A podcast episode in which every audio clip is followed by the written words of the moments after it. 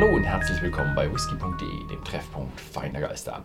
Und heute habe ich mal wieder einen, ich glaube, einen Flavored Gin auf dem Fass. Man sieht es immer an der Farbe, dass hier irgendwas nachträglich rein ist. Also hier Lone Wolf, so wie der andere normale Lone Wolf, aber diesmal nicht in Blau, sondern ja, nicht mit Babyblau, sondern in Babyrosa.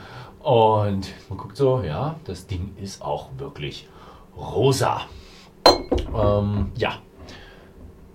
Bisschen dazu. Es ist schon ein klassischer Gin. Er hat ähm, klassische Botanicals drin, eben, ja, ich denke mal Wacholder, sonst dürfte sich nicht Gin nennen. Dann haben wir noch äh, Zitrusschale, Pfeffer, Koriander, Angelika-Wurzel. Angelika-Wurzel ist schon relativ süß. Und der ist dann eben verfeinert worden mit Pfirsich und Passionsfrucht. Ja. Interessant. Bin gespannt. Also wird wahrscheinlich wieder ein recht süßer sein. Also ich hatte hier schon mal so einen süßen auf dem Wasser. Hier, ja, ist nicht mehr in Reichweite, aber ich hatte hier so ein, so, so ein Mädchen-Gin auf dem Fass. Der war mir ein Stückchen zu süß, der letzte. Aber jetzt mal der zweite Flavor Gin, obwohl es nicht direkt drauf steht. Also Peach and Passion Fruit Gin. Gin ist halt so ein Problem, es ist jetzt kein Dry Gin. Also wenn der andere jetzt ein Dry Gin gewesen wäre, hätte man jetzt, sagen können, ja, jetzt haben sie ihn verfeinert. Das andere kann aber auch ein verfeinerter gewesen sein. Hat sich aber angefühlt wie ein normaler Dry Gin. Mhm. Oh, hahaha. Boah, also als erstes hätte ich gesagt, wahnsinnig viel Pfirsich. Beim zweiten Mal dran riechen, sagt man dann wahnsinnig viel Passionsfrucht. Und der Pfirsich ist so, wenn man weiter weg ist, schön, wie man so einen Pfirsich kennt, rund, sahnig, weich. Wenn man ein bisschen näher rangeht, sieht man dieses Saure von der Passionsfrucht. Wenn man wirklich so eine frische Passionsfrucht, die man dann so reinbeißt und so, ja, diese, da hat ja immer so kleine Knubbel um die Kerne rum. Und die sind recht sauer. Also da nichts verdünnt, sondern richtig schön sauer. Ist mal interessant, weil es eine ganz andere Säure ist. Normalerweise hat man immer das, was so sich so sauer anfühlt im Gin oder auch im Whisky, ist dann eher so eine Zitrusfrische, die dann an Säure erinnert. Das ist mal was ganz was anderes. Aber das merkt man auch sofort, das kommt direkt von der Frucht. Nicht irgendwelche Erinnerungen oder Nuancen an irgendwas, sondern das ist direkt die Frucht und das wird auch bestimmt sehr viel danach schmecken. Mhm. Mhm.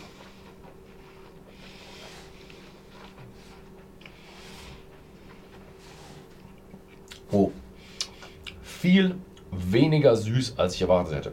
Süß ist hier so eine so ein Nebengeschmack. Also es ist ein, man kann sich schön auf den Gin, man merkt, man hat einen Gin im Mund mit richtig schönen Wacholder und ähm, Koriander und solche Geschichten, mm, der dann komplementiert wird durch die Geschmäcker Pfirsich und äh, Passionsfrucht. Und es ist definitiv nicht irgend so ein aufgespritteter, ich, ich gehe auch davon aus, dass er 40% hat, oder? Ja, hat er, 40%. Also es ist irgendwo nicht so ein, so ein, so ein Mischmasch-Getränk, was irgendwo niedriger hat, irgendwo so Slow Gin-mäßig, sondern er ist wirklich einer, der hat, das ist ein vollwertiger Gin mit der Geschmacksrichtung äh, Pfirsich und Passionsfrucht. Mhm. Also es ist nicht so ein ja, süßer Mädchen-Mischmasch-Gin, sondern ein vollwertiger Gin mit würzigen Anklängen auch. Er geht in beide Richtungen. Die, die Richtung fruchtig geht er sehr, sehr stark, süß, fruchtig. Wirklich Pfirsich, Passionsfrucht, die kann man nicht über, überriechen. Aber auch noch schön in, in die andere Richtung. Also es ist echt eine, ein interessantes Geschmackserlebnis.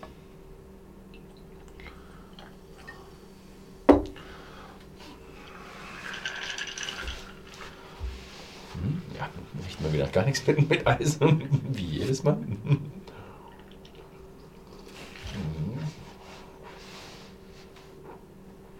Oh, schwach. Hm.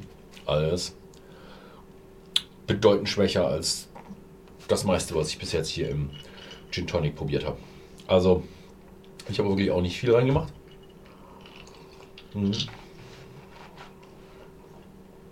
Die Frische vom Gin bleibt ein bisschen erhalten.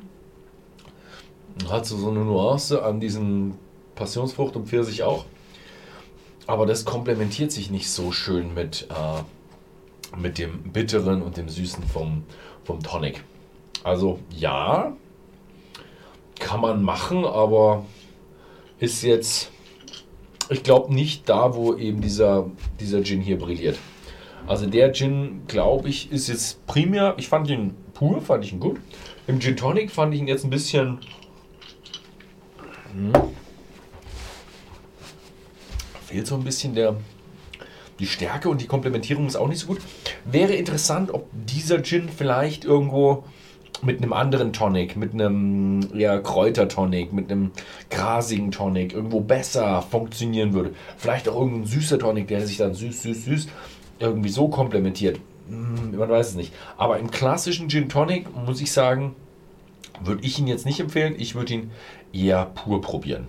Pur empfehlen. Da ist er schön, weil er eben eine, eine sehr, sehr, sehr schön fruchtige ähm, Ausprägung hat, also mehr als Note, richtig starke Ausprägung hat, aber noch ein klassischer Gin ist und nicht zu süß ist. Mhm. Ja, das war's. Den Gin gibt es für 27,90 zurzeit bei whisky.de im Shop zu kaufen. Wer so ein bisschen auf den Geschmack gekommen ist, der schaut mal hier vorbei. Ansonsten vielen Dank fürs Zusehen und bis zum nächsten Mal.